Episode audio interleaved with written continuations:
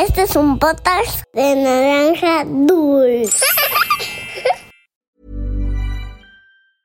I'm Sandra, and I'm just the professional your small business was looking for. But you didn't hire me because you didn't use LinkedIn jobs. LinkedIn has professionals you can't find anywhere else, including those who aren't actively looking for a new job but might be open to the perfect role, like me. In a given month, over 70% of LinkedIn users don't visit other leading job sites. So if you're not looking on LinkedIn, you'll miss out on great candidates like Sandra. Start hiring professionals like a professional. Post your free job on linkedin.com/people slash people today. Había una vez Once upon a time, una volta en un país de lontano. Era uma vez num país muito distante. Cuentos para niños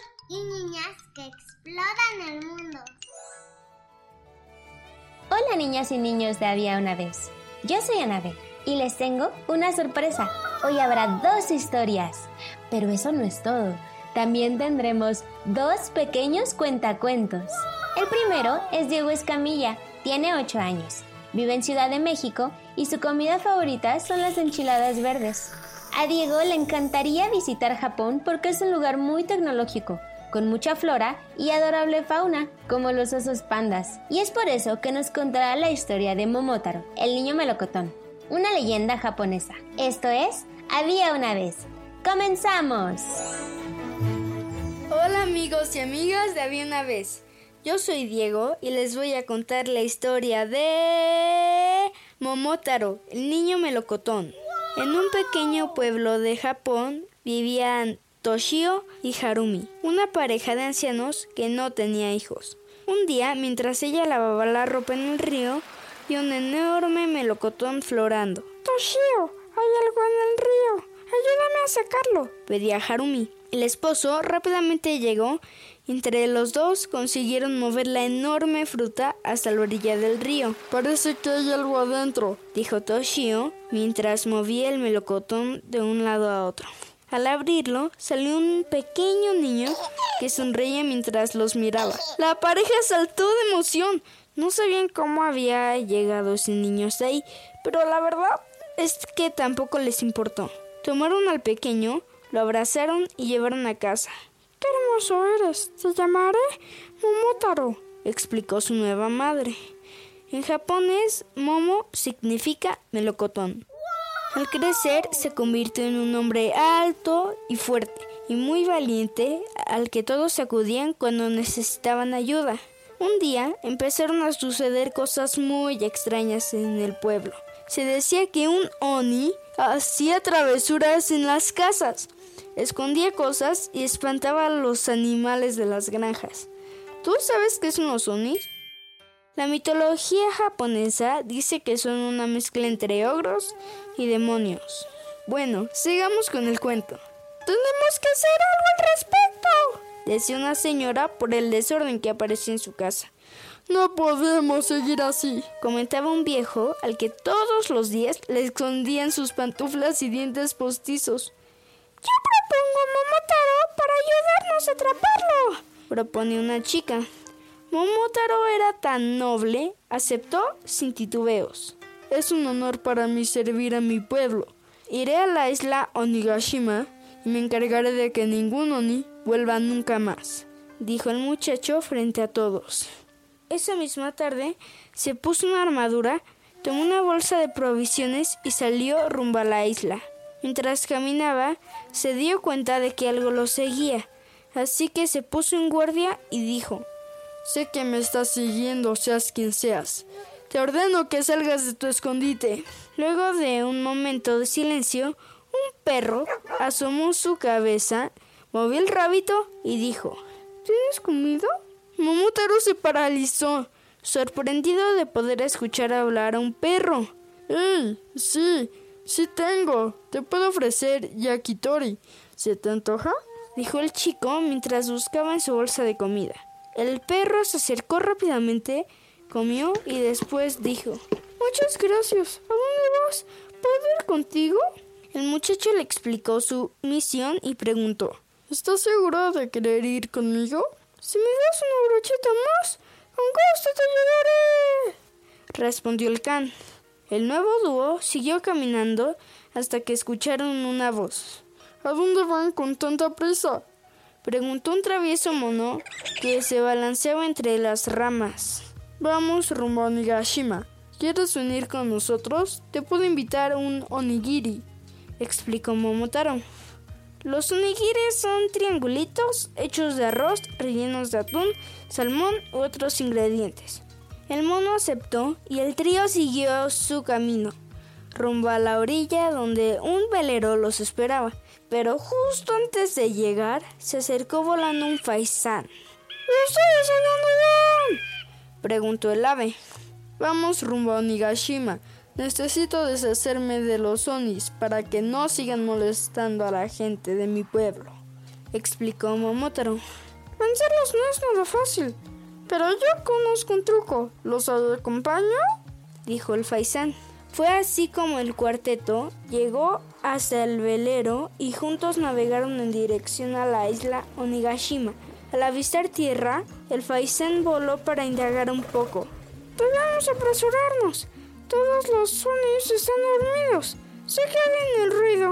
A mi orden, todos entrarán gritando y haciendo mucho ruido. ¿De acuerdo? dijo el ave. Todos asintieron con la cabeza y empezó el plan. Al bajar el velero y sin hacer mucho ruido, el equipo caminó para adentrarse a la isla. De pronto, el faisán dio la orden. Gritó mientras volaba en círculos sobre los sonis. Todos empezaron a gritar, ladrar, saltar o morder para hacer mucho ruido. Los sonis se asustaron tanto que no pudieron defenderse, así que Momotaro dijo: No quiero volver a ver o saber de ustedes en mi pueblo. Veo que han robado muchas cosas. Me las llevaré para regresarlas. Nos rendimos. No queremos hacer daño. Solo nos divertimos haciendo travesuras, explicó el líder de los Sonis. No vuelvan a molestar a mi gente. Ya se divirtieron mucho, dijo el chico. Y fue así como Momotaro y su peculiar equipo salvó al pueblo de las travesuras de los Sonis.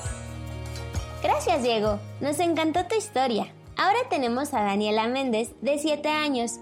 Vive en Guatemala. Su comida favorita es la pizza y ama los conejitos. Hoy nos contará un cuento que ella misma escribió. Vamos contigo, Dani. Hola, yo soy Dani y hoy les contaré mi cuento, Bebé Sorpresa. En una escondida madriguera en el patio de mi casa vivían dos hermosas conejas. Una era más blanca que la otra y la otra era más negra que la blanca. Por eso se llamaban negra y blanca. Mi hermanita y yo jugábamos mucho con ellas, las acariciábamos, las cargábamos, a veces hasta las poníamos en una canasta y las paseábamos por toda la casa. ¡Sí, qué divertido! A las conejas les encantaba morder. Mordieron todos los árboles del jardín. Pero no solo mordían árboles, mordían todo. Comían lechuga, zanahoria y hasta cáscaras de mango. Además se comieron toda la grama de nuestra casa. Mordían antes de tragar y tragaban después de morder. Las conejas hacían mucho popó. Siempre encontrábamos bolitas por todas partes. Un día que salimos de casa olvidamos cerrar la puerta del jardín y cuando regresamos descubrimos muchas bolitas de popó por toda la casa. Había popó hasta en una canasta de verduras. Fuchila. Hubo un día en que toda la vida de las conejitas cambió y también la de nosotros. Regresamos a casa y yo fui a verlas al jardín. Abrí la puerta de su casa y empecé a gritar. ¡Mamá! ¡Papá!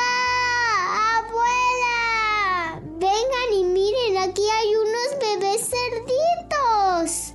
Yo pensé que eran bebés cerditos porque eran rosados y no tenían pelo, pero luego pensé, no pueden ser bebés cerditos porque sus papás son conejos. ¡Qué sorpresa! Eran tres extraños animalitos que respiraban muy fuerte. Tenían los ojos cerrados y casi no se movían. Eran los bebés Estuvimos muy asustados por algunas horas porque no sabíamos que las conejas no eran conejas, eran un conejo y una coneja. Y tampoco sabíamos que iban a ser papás. ¡Qué sorpresa! Entonces les hicimos un nido muy lindo con heno y desde entonces los cuidamos mucho y han crecido bastante. Ya saltan, ya corren, ya mastican y mastican, igual que sus papás. Son tan lindos. Ahora ya no tenemos en casa dos conejas, tenemos una coneja mamá negra y un conejo papá blanco y tres bebés sorpresa, aunque todavía no sabemos si son machos o hembras. Les llamamos Canelo, Frijolito y Canchito. Somos muy felices viéndolos crecer y hacer travesuras. Me gustan los conejos, yupi. Y colorín colorado, estos cuentitos de había una vez han terminado.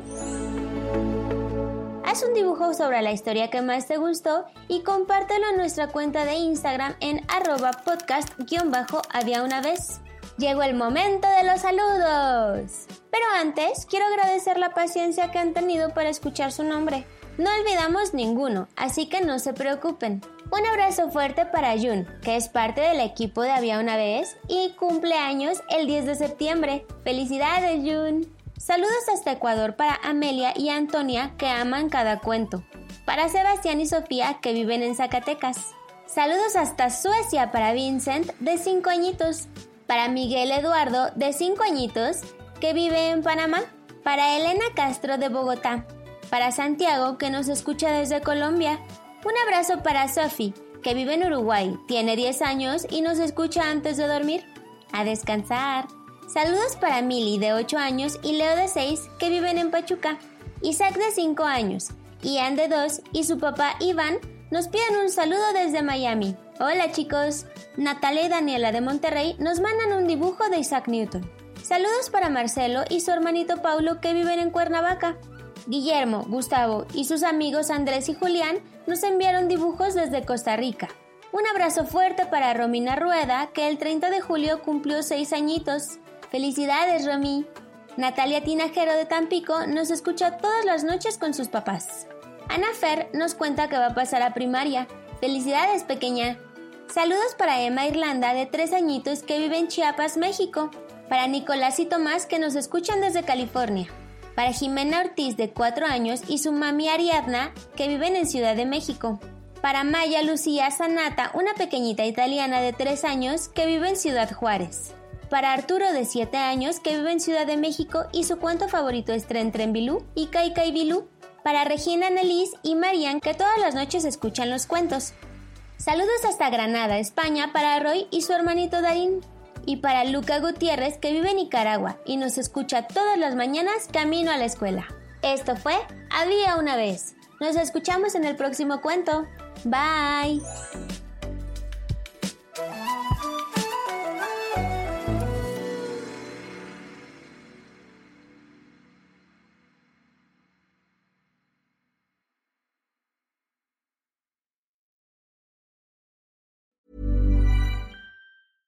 Even when we're on a budget, we still deserve nice things.